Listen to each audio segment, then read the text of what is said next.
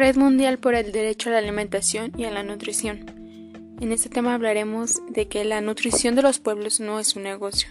En la primera imagen podemos observar que el modelo económico actual no puede asegurar las condiciones para que los gobiernos cumplan con sus obligaciones, como por ejemplo la buena alimentación en cada rincón de México. Red Mundial por el Derecho a la Alimentación y a la Nutrición. En este tema hablaremos de que la nutrición de los pueblos no es un negocio. Como podemos observar en la primera imagen, el modelo económico actual no puede asegurar las condiciones para que los gobiernos cumplan con sus obligaciones. Una obligación de estos es la alimentación y la nutrición en cada rincón del país. El control de las empresas supone un gran riesgo para los derechos humanos, como podemos observar en las siguientes imágenes, como los refrescos y comidas rápidas. Lo que hacen estas empresas es el resultado en técnicas basadas en productos que ignoran las determinantes sociales, económicas, ambientales y de salud, como por ejemplo las empresas de refrescos que gastan miles de, de litros de agua mexicano para poder hacer los refrescos y estos mismos refrescos que contienen muchísima azúcar nos enferman a nosotros.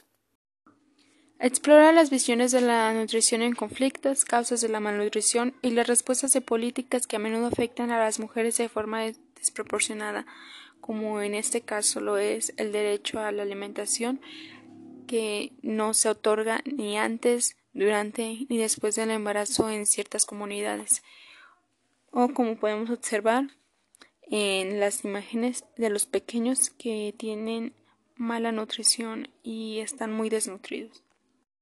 Al igual que esto puede provocar fatales consecuencias en estos pequeños. Algunas organizaciones no gubernamentales, como por ejemplo algunas que ofrecen comida, a cierto tipo de personas y gobiernos de países en desarrollo están siendo atraídos para participar en acuerdos que pueden empeorar el enfoque de la malnutrición y sus problemáticas, dándoles acceso a los, a los procesos de elaboración de políticas. Esto nos afecta gravemente, siendo que en estos momentos muchas personas no cuentan con el acceso a una alimentación y más sin embargo con estos acuerdos empeorarían muchísimo más. Esto lo podemos observar en la imagen de los pequeños que están consumiendo alimentos por parte de otras organizaciones. Y así como estos pequeños y más pueden quedar sin alimento gracias a estos acuerdos.